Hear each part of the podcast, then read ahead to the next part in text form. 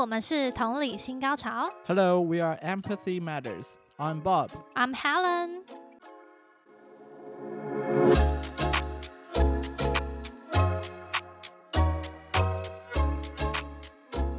嗨，大家好久不见！我们其实离上一集好像又有一段时间了，真是不好意思。然后我们这一集其实蛮特别的，Bob，就是我们这集呢，就是特别邀请到，就是现在我在做志工的团体的那个 CEO 来跟我们分享。没错，所以这一集会是以英文来做一个访谈，所以我们找到 Helen 的志工团体的 CEO 来跟我们分享。有任何兴趣的话，你们可以随时都在 Instagram 或是 LinkedIn 上面找到他们的 file。那其实我先跟大家稍微小小的一个那个 introduction，就是呢，他这个团体呢，其实主要有点像是在希望可以宣导对于小朋友的 kindness。然后可以去降低那些，比如说种族上面的一些，比如说霸凌啊，或是相关的议题。然后他们主要呢，就是服务于在英国或者是非洲的小朋友这样子。然后我们接下来呢就要开始用英文，就是介绍我们的嘉宾，不然让他等太久。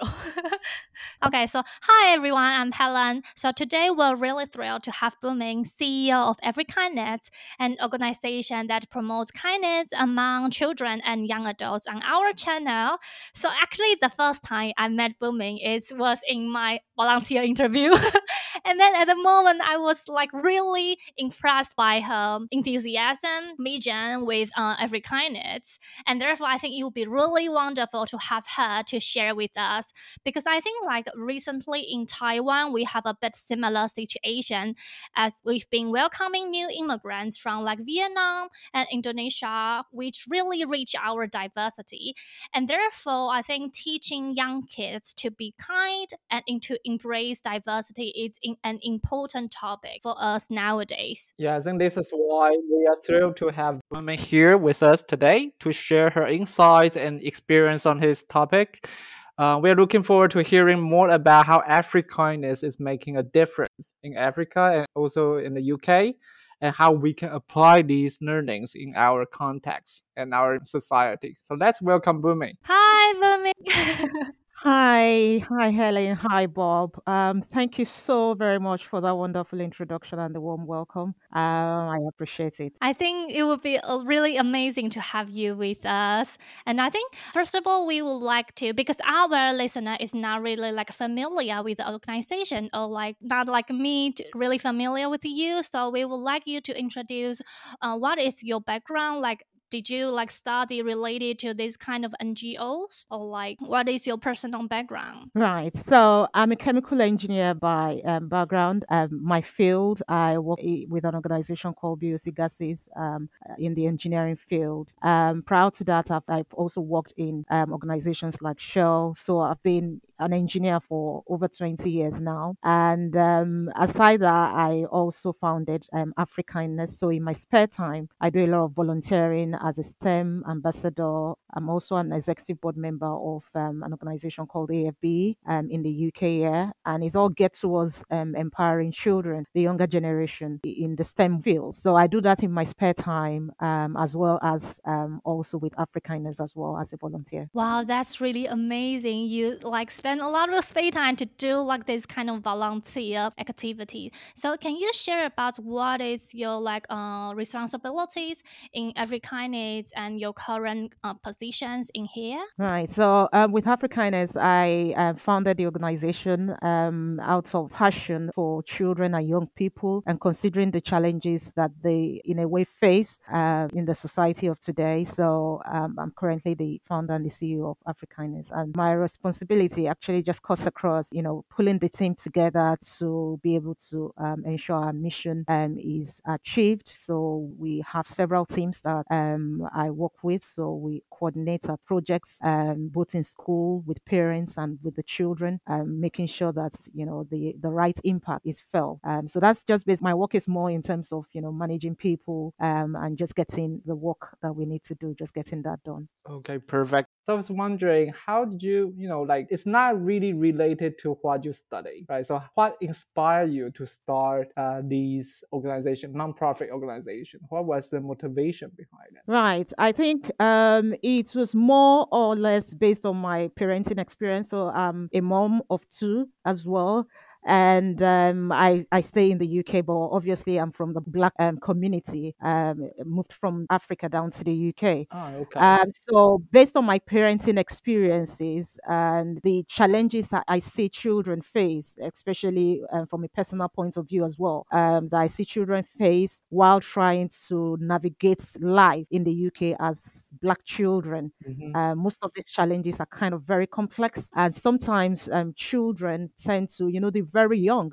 Sometimes they tend to try to overcome it, but it's often a struggle and if it's not fully addressed, it could result to a long-term um, issues. So um, my years of active parenting, you know, trying to educate, inspire, reassure my kids, and intentionally helping them to build resilience Okay. uh, while trying to hmm navigate their way in the UK as Black children was what inspired me really just to start this year. Wow, that's a really inspiring sharing. I mean, somebody like me, if I see, okay, my community is like suffering, of course I would like to help. But maybe, you know, like individually it's a little bit difficult to create like a lot of impacts to the community, right? So it sounds like very amazing thing you're doing. So I would like to know um what kind of challenges Afrikindness is tackling, right? Like, let's say why Afrikindness exists. So I think we already touched a part of it. It's like, what's the motivation behind it?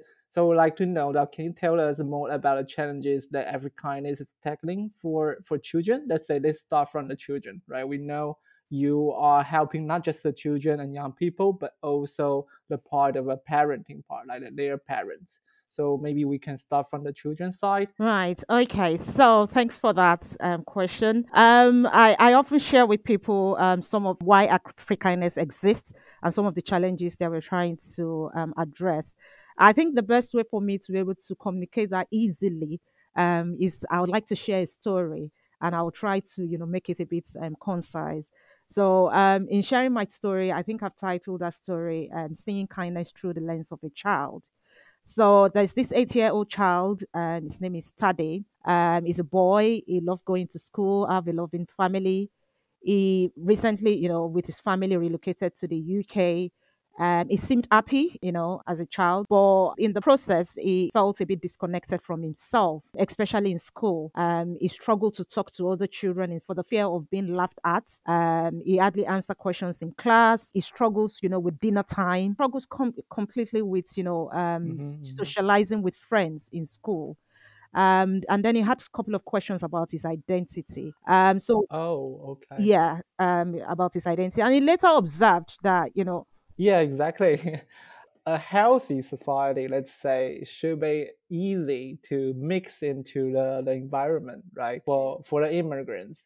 And I would like to know because, like you mentioned, when you starting this organization, it's during your parenting experience. So, is that the first time you identify the needs of the children in the first place? Um, I knew it was there. I mean, we all know the impact of racism, and we know what is happening within the society, even globally. Um, so I knew, as you know, as a parent, that um, racial bullying, racism is existing. But um, I probably didn't feel the impact because most of the time you just hear the stories, you watch it on TV, you see it happening to other people. When it now comes, you know, very close to you as a person, then that's when you now start feeling, you know, the impact the more, Yeah. and then you want to make that significant. Um, you want to take an action. Um, really, uh, yeah. Yeah, So that was. exactly. Yeah, because if people think that incident happens really far away from themselves, so they will not take any action to help or like do anything. Yeah, I think it that exactly. So like I know like because when we like kind of like to do the research about Afrikindness,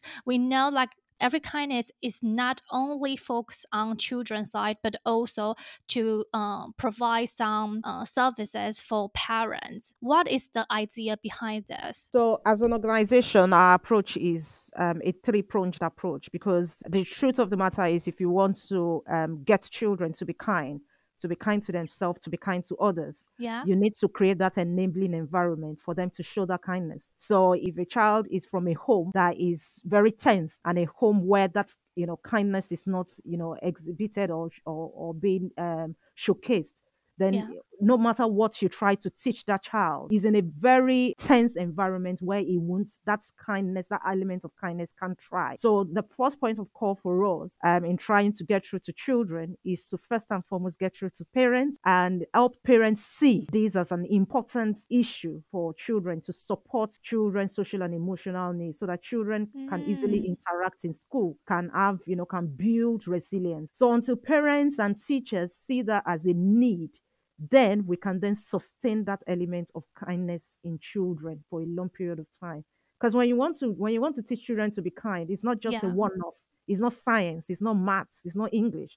It's not one-off subjects that you write an exam on and you pass and you move on Yes. but it's something that should be consistently um, reinforced for the child to learn, be taught how to be kind, and for the child to also showcase it to other people. Okay, that's a very good idea. I mean, this is uh, all making sense. But I was wondering, um, did you have this idea like in the very beginning, like you need to, uh, let's say, take care of the parents' side, or it's after like a few years, uh, you got this insight from the parents or from the children that oh, you have to take care of the parents' side as well. Right. So um, it, it's been from the very beginning. The concept um, of having that approach um, was from the very beginning Mm-hmm. because uh, we've had we've worked with children uh, where we needed to first and foremost support the parent first to educate the parents to give them resources such Okay. that they can then support their children.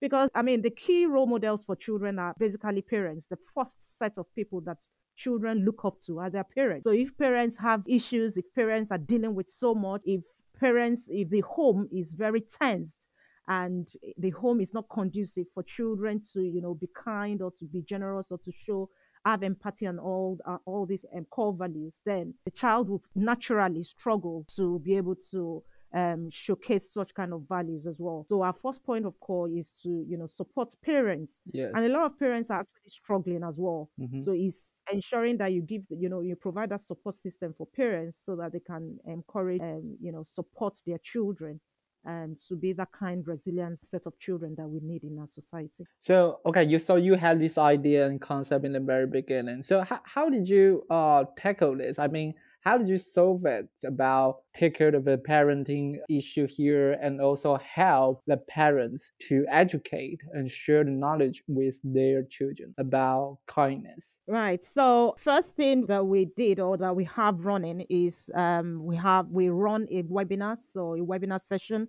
um, where we provide information, create awareness for parents. So our webinars, you know, cuts across challenges and issues that children may have that could affect their social and emotional well-being or their mental health. So we create webinars just to educate and you know Mhm. provide that information to parents. Then we also provide a support system. So we're building a community of parents where parents can interact with one another because we believe parent we can all learn. My experience as a parent will be different from yours Mhm. and um, we can all learn from one another. So creating that community um, unit where you know everyone can share you know experiences and learn from another from one another is als- another strategy that we're using as well to get through to parents as well. So once we are able to build that and create awareness and build that support system, Mhm. and parents feel very comfortable um, looking at all these challenges, um, addressing it, then it's easier for us to then get through to their children, to supporting their children, and they would also play a very key role in supporting their children as well. Okay. How long have you been creating, let's say, building this community for the parents? Um, well, we formally launched Afrikindness last year, 2022, in April. Okay. So formally, we um, started building community of parents and started our activities across the UK and Africa as well. Okay, yeah. So I think that's a great idea, right? To build a supporting system and also having this webinar. I guess this is a free webinars, right? Like all the resources you are providing are free and accessible. Yes, they're free. They're all on our web. Okay. So I was wondering when you started to build this community, you know, for all of these parents, did you have any challenges to, you know, it's like, okay, nobody wants to attend or nobody would like to share about their struggling and everything like that? Or it, it was very successful in the very beginning? Um, I think what normally brings people together is when they share common goals and common problems. So I Mm-hmm. think um, in initial start, when we started, we came together because we shared common problems. Mm. So a lot of you know parents who started with us share the same kind of problems that I've had as well. So it was easy. It was easy to get those parents. But then uh, we still have that challenge of breaking through to other parents Mm. Yes. challenges that we have is a lot of parents feel that kindness should be something that comes naturally to children and that children should not be taught or something. So you find that that, that issue is still there, that mindset is still there. Mm-hmm. And because that mindset is there, it's very difficult bringing in you know you know those category of parents into the community the other issue we have is you know a lot of parents feel that the issues of racism are just too complex and they are Oh, already okay. ingrained in the society so they cannot you know be be challenged so you know those are the kind of stereotypes that needs Yeah. to be broken that we need to break down those stereotypes and help parents in terms of their mindset shift Mm-hmm.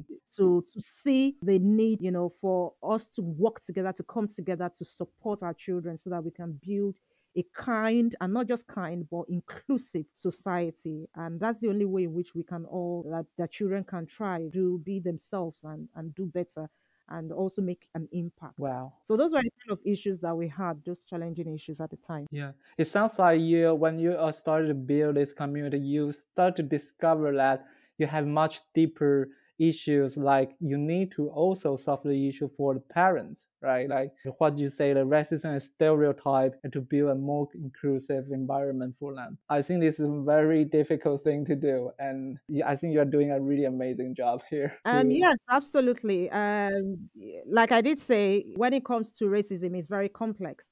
Yeah, And a lot of parents imagine. have already taken to faith that is something to live with. I don't think Mm-hmm. it's something that we need to live with, especially when, when it comes to our children. I think it's something that we all need to come together and advocate for kindness Yes. that we can support, um, have that sustained effort to be able to support our children. Because that's the only way in which, like I said, we can have a positive um, society for future generation. Yes. So Yes. I acknowledge that it is a bit complex in terms of you know what we're looking at, but the opportunity is there for us to still learn from one another and for us to come up with strategies to help children um, at this time as well. Yes, I know. Like we just mentioned about how can you help with parents. I know, uh, Afrikindness it's also developed different kinds of projects for like children tackling with like uh, racial identity or other issues. Can you share a bit more with us? Right. So our strategy is a three-pronged pronged approach um, for children, parents, and then the school. So for children, we've got um, a project called Empower Project, and basically it, it- that's a children-led initiative, and we rolled that out. We did a pilot in West Yorkshire region. Yeah, I really like this project. Yeah, so it's a project that empowers, you know, uh, it empowers children in the UK to connect to their roots and heritage. Um, so children pick up a project that resonates with their cultural background, and we give them full autonomy to to lead that yes. project with support from us, from Afrikindness. And you know, we, what we've seen based on that is um, such kind of projects connect those children to their roots, and they learn they learn about it. So I give you an instance. We had a ch- we had a couple of children that did a fundraising campaign in terms of a project to renovate a school in Africa. And um, you know, one of the child from the community where he's from, his parents are from, from Africa. He, he renovated a school in that community. And in Oh, so doing, he, he learns a lot about his, the community where he's from originally, um, learns about the people there, learned about, you know, some of the challenges they're facing. And there was, a, you know, that deep connection um, between, you know, the child in the UK and, you know, the community um, in Africa. And that brought about a sense of belonging uh, for the child. that's really important. Yes, Yeah. so that's one of our projects. Help children to inspire, expand their racial knowledge while also trying, while also learning kindness, Yeah. um, while also giving kindness. Because when you do such activities, you're helping others, which is kindness in itself. But at the same time, you're also learning about your own cu- cultural roots and heritage as well. So that's one of our projects that we do. Um, then we also have Car Pride as well. That's more in terms of um, our activities for schools, but it's also Ah. geared towards children. Yes, so we have a couple of activities that we use to promote cultural diversity and um, to um, promote to get children to be proud of where they're from. Um, so you know, simple activities like having children to dress up like um, a role model from where they're from. Yeah. So if you're from Nigeria, um, we want you to dress up like a role model from where you're from. So most children will probably not know. They will need to go and research for a role model or someone um that's you know is influential or someone that you know they can so that means that child will need to learn and then you know dress up in that in that regards as well. So basically it's you know a couple of projects for schools that would encourage cultural you know inclusivity and um, would also encourage children to learn more about their cultural heritage and be proud of where they're from hmm Okay. So sorry, Bumi, you were mentioning uh this project Car Pride. Is that correct? yes Um, so you were saying that you're bringing a school and teacher inside of the picture. And how does it work? Um, this program. Can you elaborate a little bit on this part? So if we basically just work with schools and we just our project park um, liaise with school in having that project um, done within the school environment. It's done hmm by our team of educators and they come up with project park that schools can use to help and support children in terms of understanding cultural um, sensitivity uh, in terms of cultural awareness and celebrating other people's culture and race. Uh, when it comes to black culture, that is a bit still very lacking hmm um, hmm in the UK. So our focus is more on the black culture and seeing how we can promote that the more for the benefit of you know black children and for other children as well, so they can celebrate you know that race and culture and understand it really well as well. Okay. So that's one of the key projects that uh, we're looking at working with schools. Wow, that this sounds very nice. I mean, if I was a kid, if I have this kind of program in my school, it'd be nice to learn about different cultures. Yeah. So especially a black culture, I think black culture has a very deep and, and diverse uh, history. Um, So I think that's very happy to hear from you that you are also working with the school uh, to promote and advocate the black culture um, for kids uh, in the school. So I think that's um, that's good, very good to hear. I, I wish we have this also in Taiwan or in other countries. Yeah, we'll hopefully look at um, extending um, in the future, maybe in the future, to other areas as well. Hopefully. Is it currently this project uh, collaborate the schools in Leeds or like a lot of schools in different area? Um, so we started with the Yorkshire area, but um, Ah, we are rolling out majority of our content across the UK and um, in Africa as well. yeah. So most of our content will be going across the UK and in Africa. But how can they join this project? They can only join that through the schools you've been uh, collaborated with, or can they kind of like to sign up in uh, our webinar, or like is there any other way to join?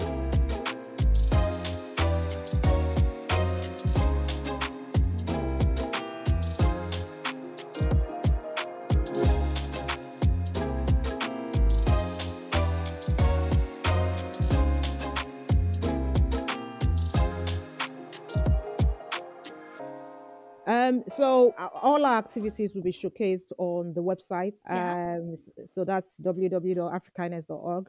And um, schools can have, you know, the opportunity to, you know, go on the website to see current, you know, projects or plans or activity packs for children in school that would help um, in terms of, you know, teaching children to, you know, celebrate and respect other people's culture and race and you know celebrate diversity. So e- easy way to you know get informed is to either follow us on our social media page or to get the information on the website.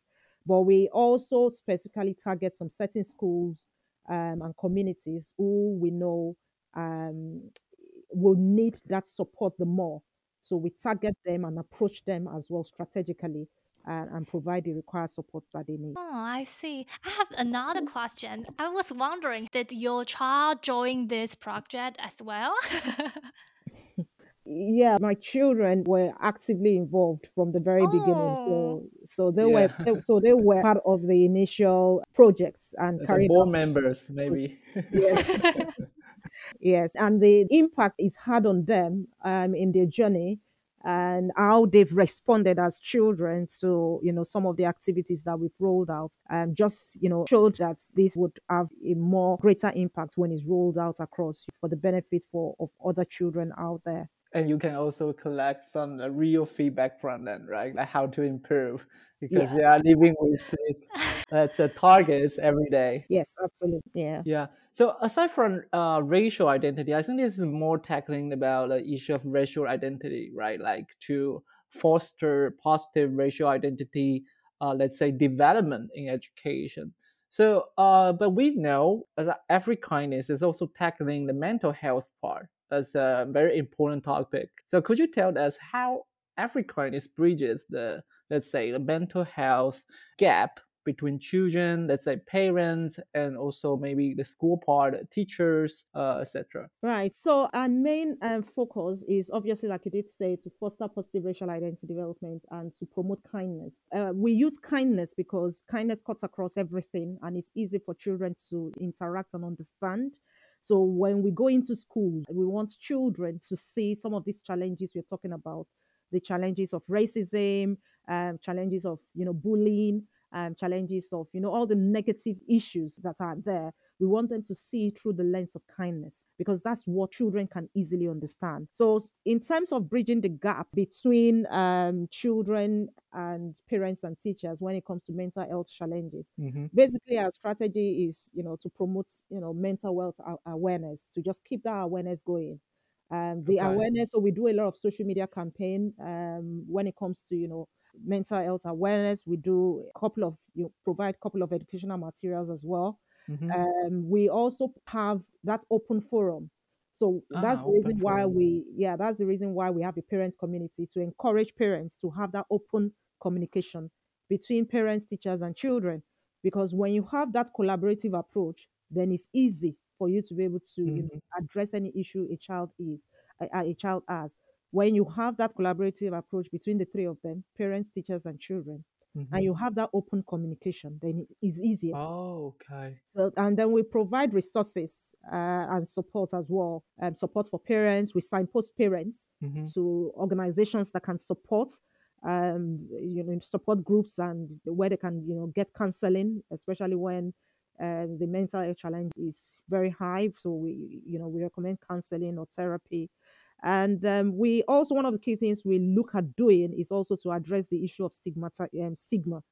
Stigma, uh, okay. Yes, because uh, there is a lot in terms of stigma associated with mental health, and you see mm-hmm. that a lot so much so in you know some communities. Mm-hmm. A lot of you know people feel, or if people know that I've got this challenge, mental health challenge, um, it could have an impact on me or my job or something. So people you know try to hide away from it. So one of the things we're doing, you know, especially in some certain communities, to promote that understanding and that compassion and help people people see um, their symptoms of mental health challenges and why it's important yeah for people to speak out whenever they have, um, you know, any mental health challenges and seek for help whenever it's required. Oh. So those are the kind of things that we do support to bridge that gap between parents, teachers, and, and the children. Okay, so it sounds like you are providing a lot of resources and supports to the parents, right? Also, you are having these let's say uh, physical forums right? You have these uh, forums all the time and to build this community uh, to make it as strong as possible. I think that's a really great way. I was about to ask you if you are having some physical events or you know this kind of forums or conference to invite the parents and to let them have this kind of open uh, discussion let them feel supported. I think that's a very important thing Yes, you, you're very right. We've not started any physical event where, you know, we've not started that yet.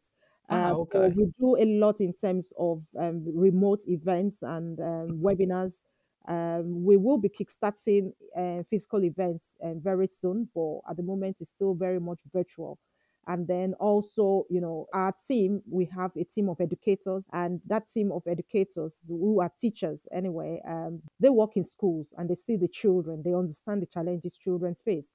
Then we also have the parent team. The parent team, they have children at home and they understand fully Mhm. well the challenges that some of their children face. So bringing that interface between the parents and the teachers in a group for them to then, you know, have discussions and collaborate and then come up with effective solution that Mhm. they can, you know, um, share with others. That's one of our key strategies. So at the moment, we have our parent team, we have the education team um, who work together to provide um, a robust strategy that can be rolled out for the benefit of the public generally um, in supporting parents and in supporting you know teachers as well. Yeah, I think the strategy is really thoughtful and really smart. And I think it, it's really helpful for both parents and children to come across.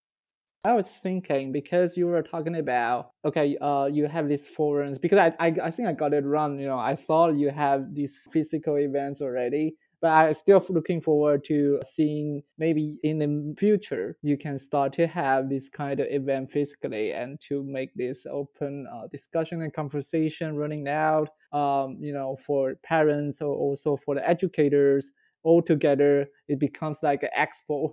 I'm trying to you know, think about it because if everybody can see it so they they start to aware of this issue and maybe they will take action. But before they take action you need to let them see it. Uh, you need to let them uh, be aware of this oh there's an issue about this and black community needs some support from you from everybody. So i think uh, maybe it could be a good idea but you know i just think out loud Yes, absolutely. Um, v- very much in in the future, and it could be very soon. oh really We will be, yeah, Mhm. kickstarting um, a lot of um, projects um, in terms of physical meetings and workshops and s- and uh, Oh, conferences as nice. well.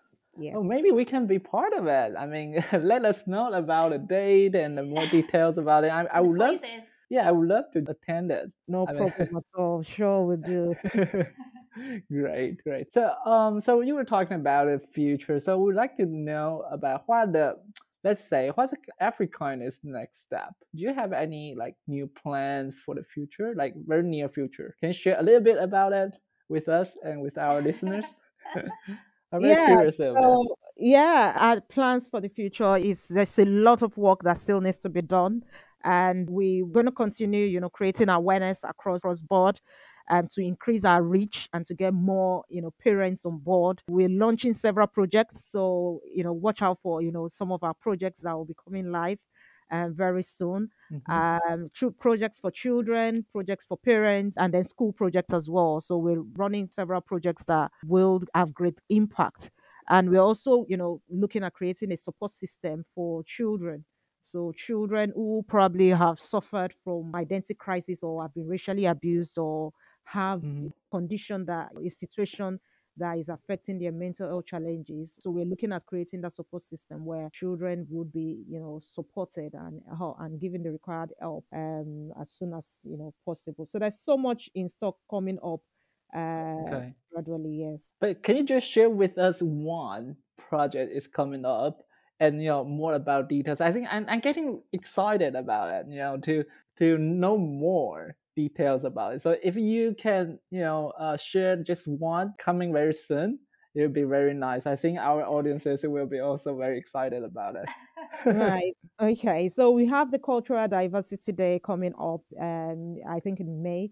Um, is oh one wow, that very is soon. Yeah, is one that is um, celebrated globally. It was launched by United Nations. Um, so that's one project that we're currently working on, and we will be rolling out Mhm, with mhm. content on social media for parents um, to support their children. Use that day to you know have discussions with children about our diverse cultures and what, and the the fact that you know our diversity brings strength to us as a community and teaching children about you know this cultural and diverse uh, society where we are in and how Mhm. children should you know thrive and you know support one another respect other people's culture and race um, because that's the only way in which you can you know show kindness to other people from other places.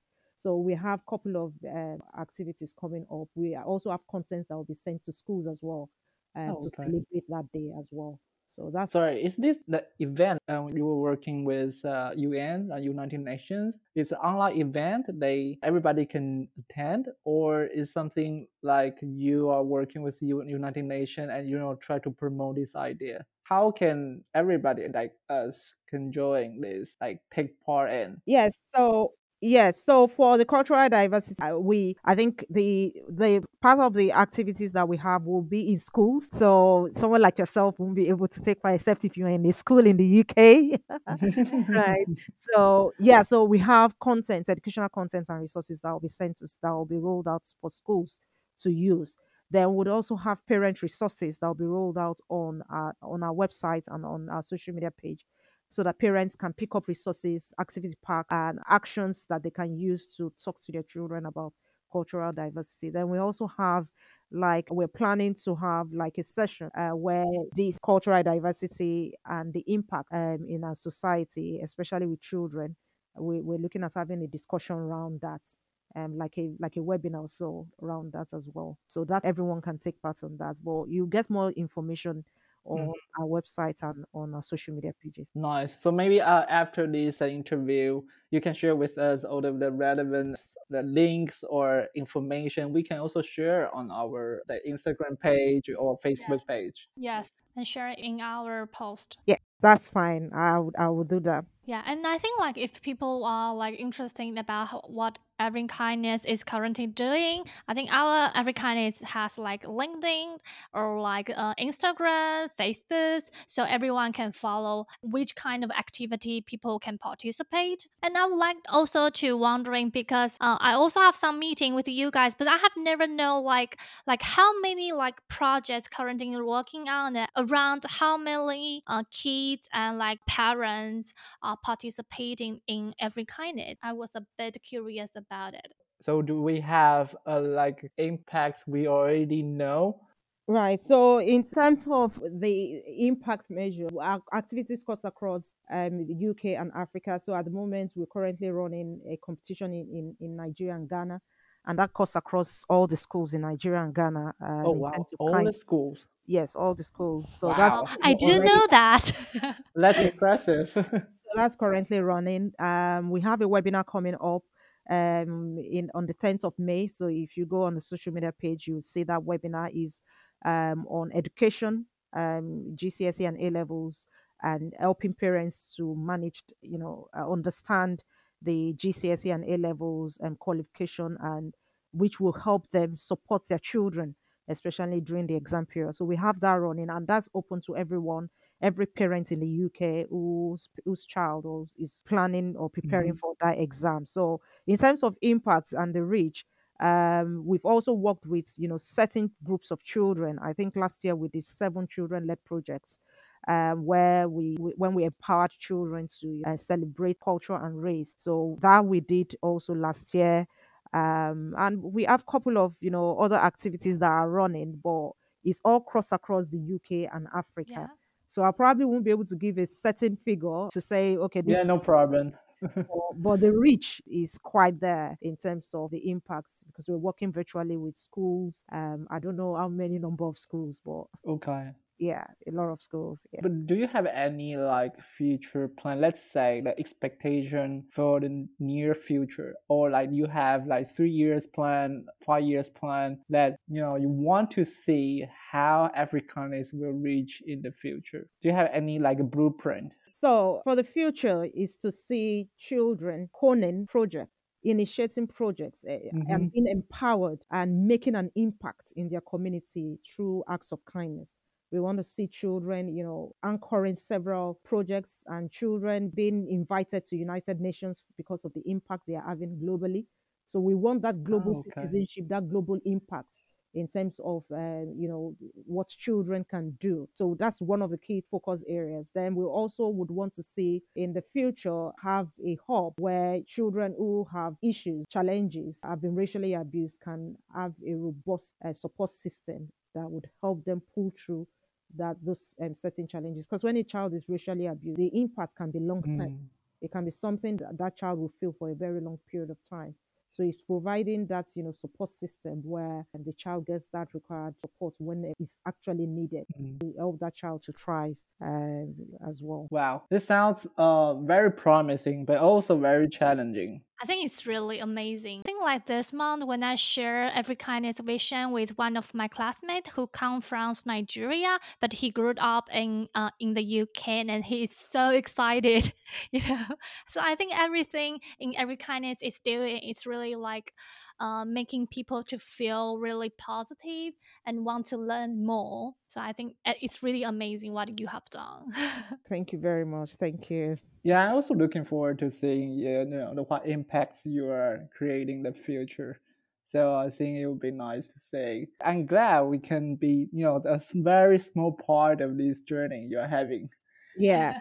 yeah. So I we would like to, you know, help not just you and also the people in Asia, you know, to know about some people are doing this great thing a meaningful thing. And maybe this talk that sharing today will inspire somebody to do the same thing in, in Taiwan or in Japan or you know every corner in the world. So I think this is something why we're doing this interview. It would be very impactful if uh, somebody get inspired yeah, from exactly. this. Absolutely. I agree with you 100%. So yeah, that would be so amazing to see, you know, people can, taking this up as well and rolling it out in other parts of, you know, the world. Um, as uh, the world needs kindness so badly. We we need, yeah. you know, exactly. to be kind to one another, to be kind to themselves as well. So having people taking up that initiative to also do something similar would be absolutely amazing. Yeah, like so. Thank you so much, Bumi, for your amazing sharing. So today we kind of comes to the end, but I think everyone is really enjoyed this interview, and I believe like the discussion around Afrikindness and its mission has highlighted some important issues that we can reflect in Taiwan or every corner in the world. So with increasing number of new immigrants in our society, so I think it would be really important that we find ways ways to uh, create an inclusive and welcoming environment for all. Yeah, I don't know if we have an organization like Afrikindness in Taiwan or in other countries, you know, but there are certainly ways that we as individuals can contribute to making our society a better place. So I think we can start by educating ourselves, right? And others, people around us, about the challenges faced by newcomers, immigrants, and people from diverse backgrounds. Absolutely, you're you're quite right there. Yes, absolutely. Yeah, I think like it would be really amazing if we can kind of like to actively seek out opportunity to engage with and learn from people who may have different experience than our own. So ultimately, it can create a more kind and inclusive uh, society. Requires a uh, collective effort. Yes, I, I agree as well. Yes, it, it requires a collective effort from everyone. Mm-hmm. Yeah.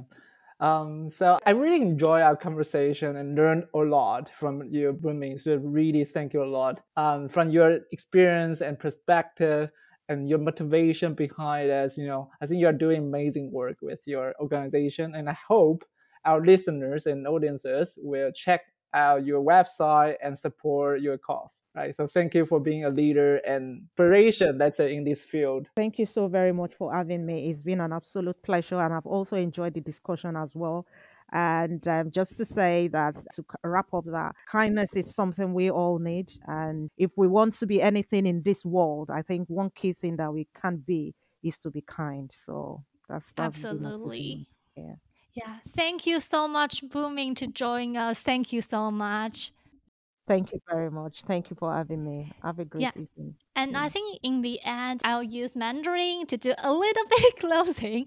So OK, so hi. hi，然后所以我们这集的话就到这边，然后非常谢谢大家，然后也希望大家喜欢这一集的内容。那如果说你们对 Afrikindness 的相关内容有兴趣的话，大家都可以在从我们的 post 里面找到他们 social media 的 link，然后呢，你们可以再持续的追踪。好今天就到这边哦，谢谢大家。OK，Thank you, everybody. Thank you very much.